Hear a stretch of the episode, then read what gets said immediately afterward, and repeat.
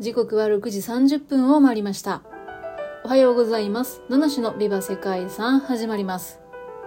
この配信は毎日一つの世界遺産とその世界遺産からイメージする世界遺産言葉を私七種が勝手に紹介しております。はい、今日は8月18日ですね。上から読んでも下から読んでも818ということなんですけれども、今日というこの日はですね、約束の日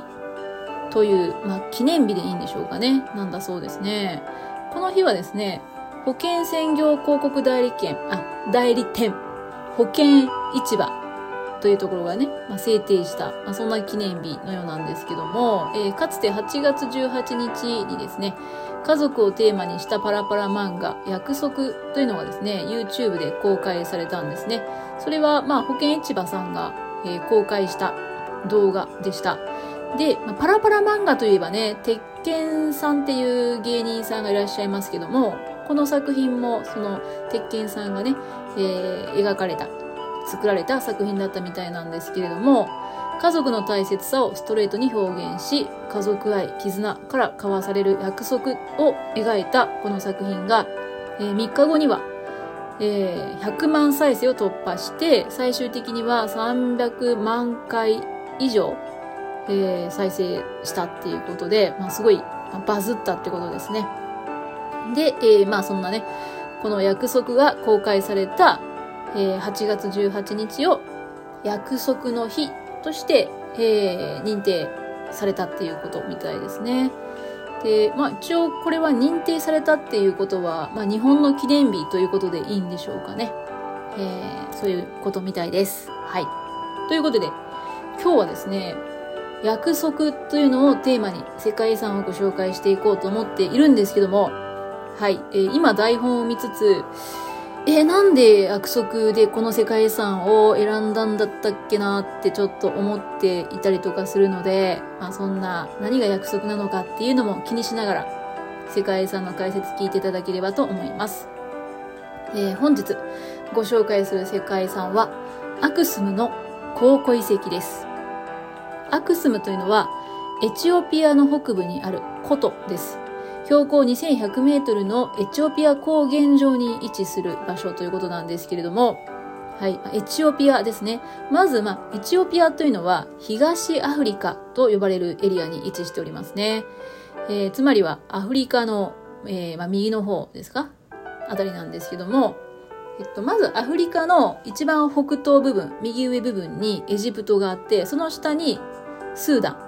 南にスーダンですね。で、さらにそのスーダンの南東というか、まあ、下に国境を接するのがエチオピア。まあ、そんな場所にありますね。で、エチオピア自体は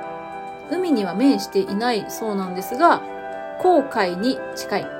で、紅海を挟んだ対岸には、のアラビア半島最南端のイエメンがあるっていうことなんですね。まあそんな感じの位置関係にあります。えーそしてそんなエチオピアでかつて繁栄したのが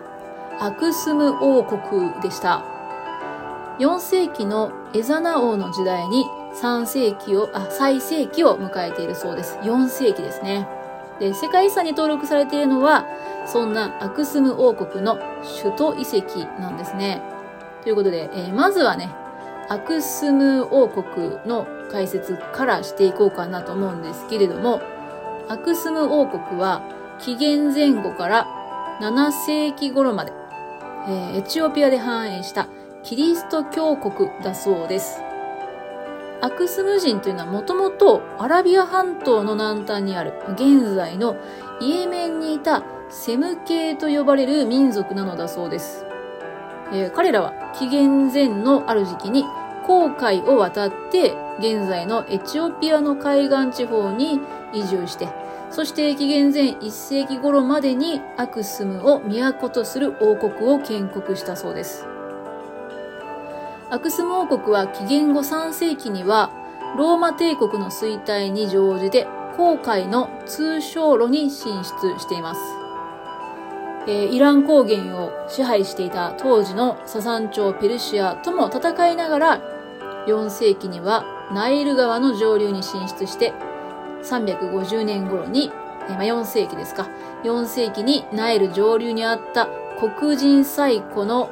王国、クシュ王国を滅ぼすまでとなりました。えー、首都アクスムにはアフリカ内陸から運ばれてくる象牙なんかが、えー、たくさん集まる場所として栄えたと。で30メートルに及ぶオベリスクであったり、防災を備えた宮殿、王の玉座、ため池、ダムなどが当時建設された。また、えー、貨幣の製造がされたり、田畑の考えなども行われておりました。すごいですね。どんどん繁栄しておりました。えー、航海、インド洋、そしてアフリカ内陸各方面との交易によって繁栄していったアクスム王国は、キリスト教を受容して、それを国教として保護した。こうしてアクスム王国はエチオピアにありながら、ま、キリスト教の繁栄の基礎を、えーまあ、作っていた。ですがですがですね、はい。7世紀頃からイスラム勢力がアラビア半島に侵攻すると、交易ルートを断たれてしまって次第に衰退したそうです。という、まあそれがですね、このアクスム王国ですね。えー、そして、まあそんな王国のね、都市、遺跡がアクスムにあるということでした。はい。えー、どうなんですかね。結構まあ考古学とか遺跡に興味ある方であればね、えー、詳しいっていうことなんですけど、実はこのアクスム、あるものがこの場所にあるとね、言い伝えられていた。まあ、そんな遺跡でもあるんですね。ということで本日はですね、まあ、そんなかつて交易で栄えたアクスムの王国の首都のえー、遺跡についてご紹介していくんですけれども、えー、エチオピア北部にある古代遺跡、標高2100メートルの高地に建設されたかつての古代王国アクスムの首都。で現在は遺跡が残る観光都市となっています。さてさて、えー、アクスムはですね、エチオピア最古の都とも言われていて、エチオピアの人々にとっては起源となる場所であり、母なる生徒という風なね、まあ、位置づけでもあるんですよ。そしてね、まあ、あるものがあると先ほど言いましたけども、このアクスムには、旧約聖書で、モーセが神との契約、実会を記した石板を収めた箱である契約の箱、ね、契約のアークがあると信じられております。はい、契約の箱です。これはですね、神の指示を受けたモーセが神の指示通りの材料、サイズ、デザインで箱を制作させたものだということだそうですよ。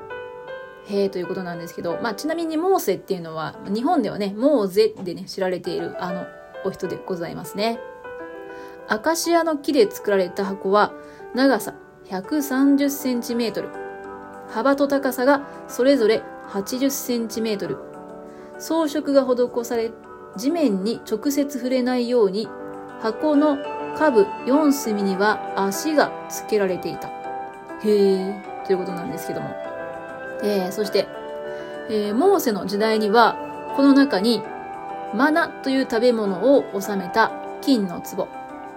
アロンの杖、実会を知らし、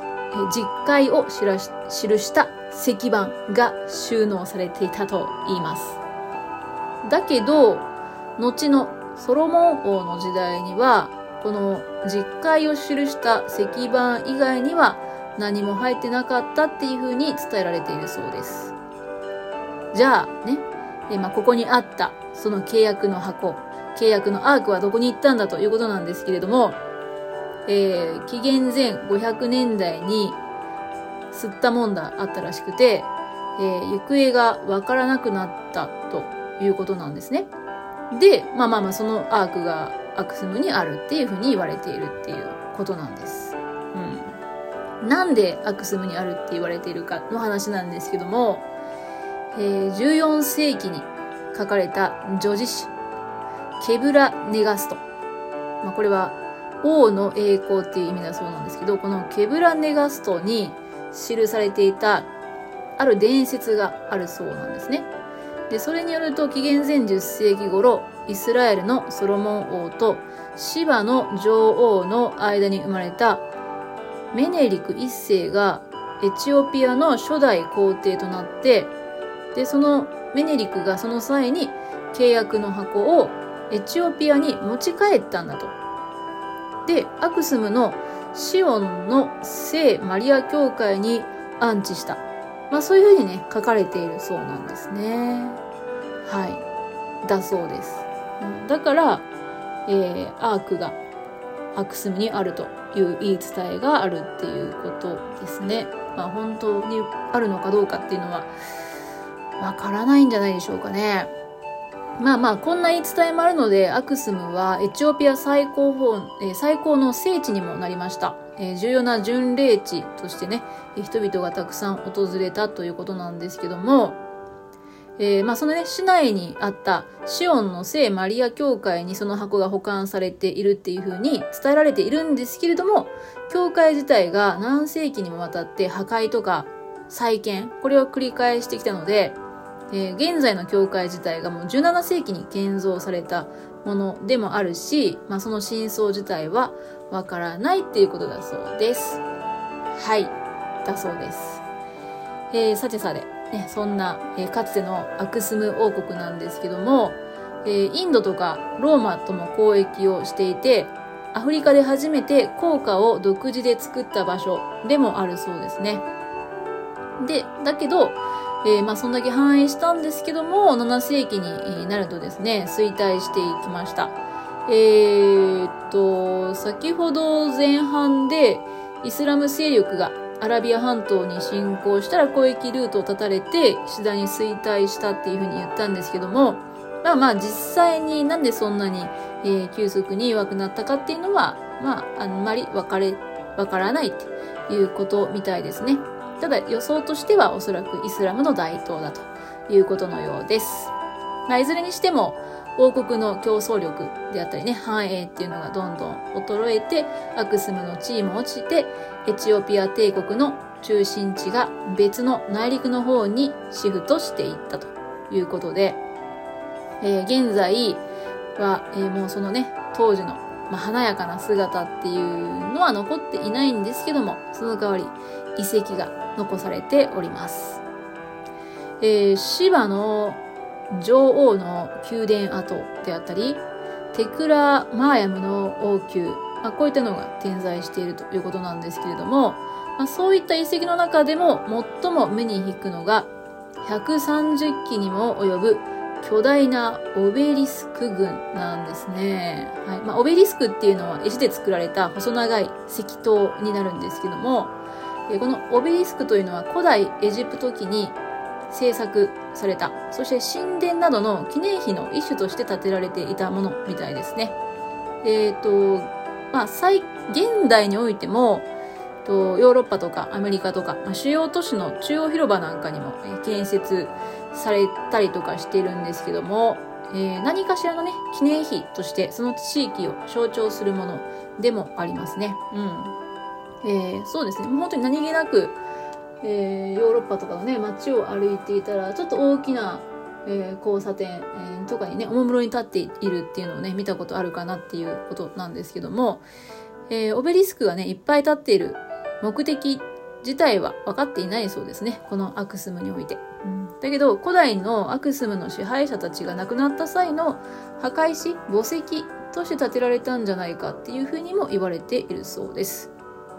もともとあった最大のものは高さ33メートル、33メートルもあったそうなんですけども、今はね、倒壊してしまっているということです。オベリスクの特徴としては、ちょうどですね、あ、ちょうどですねじゃない、頂上部分が、丸くなっている。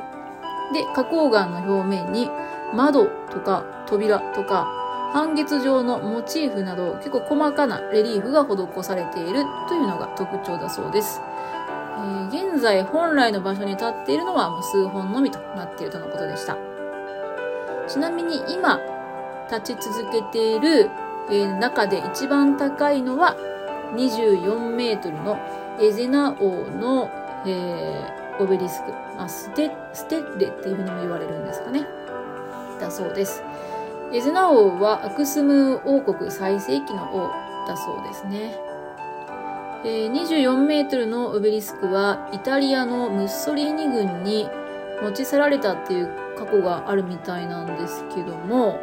1937年にこの24メートルのオベリスクをイタリア軍が3分割してローマに持ち帰った。うん、で、えーまあ、このオベリスク自体がアクスム王国最盛期の技術の最良の霊障だっていうふうに言って1947年に国連がそのオベリスクがエチオピアに返還されるべきであるっていう決議をしたと。へえ、なるほど。だけど、イタリアは最初これを承諾しませんでした。で、両国の政府による長い外交交渉の末に2005年に返還されたということだそうです。え、どうですかこれ。皆さんはこの話を聞いて、いやいやもう戦争も終わったんだから返してあげなさいよって思いますか？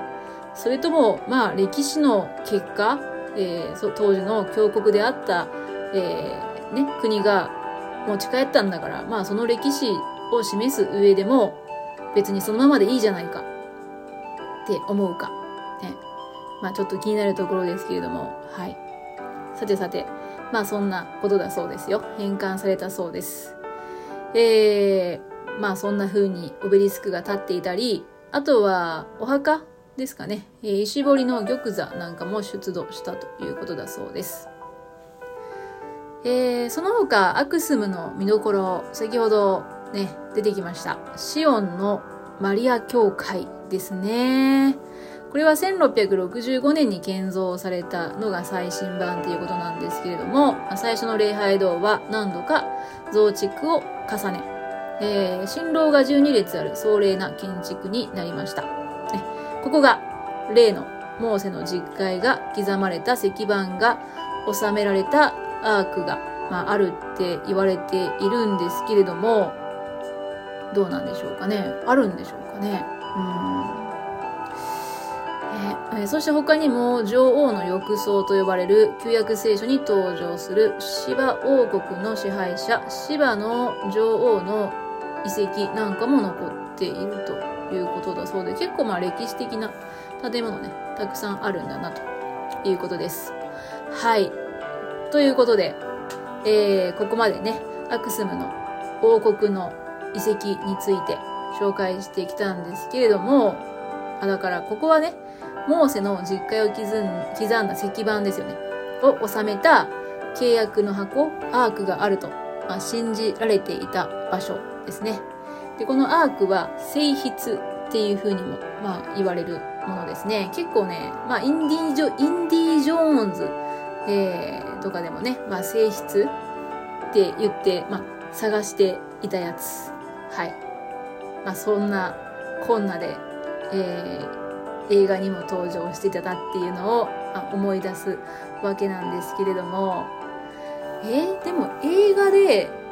性質があったのってどこだったっけな？エジプトだったような気がするんですけどね。どうなんだろう？はい。まあいいでしょう。ということで、えー、皆さんは、ね、えー、アークはどこにあると思われますか？ということでね、えー、今日分かりました何が約束だったんでしょうかね。うん。どう約束と繋がってたんでしょうか今日の世界遺産は。多分ですね、あれですね。モーセが神と契約した実会を記した石板が収めた箱があるっていう話で、まあ多分ね、私の中の約束っていうのは、モーセと神との契約っていうことなんじゃないかなと思いました。はい。思いましたってなんやねんということなんですけどね、えー、1年前に考えた、この、えー、世界遺産言葉をね、えー、理由っていうのをちょっと今失念しておりましてね、一生懸命考えたところでございます。ということで、本日の世界遺産言葉は、交わされた約束です。分かったような分からないようなということなんですけども、今日は約束の日っていうことで、皆さんも大切な人との約束を忘れていませんか、えー、心当たりがある方は思い出してみてください。ということで、最後までお聴きいただきましてありがとうございます。素敵な一日をお過ごしください。ナナシでした。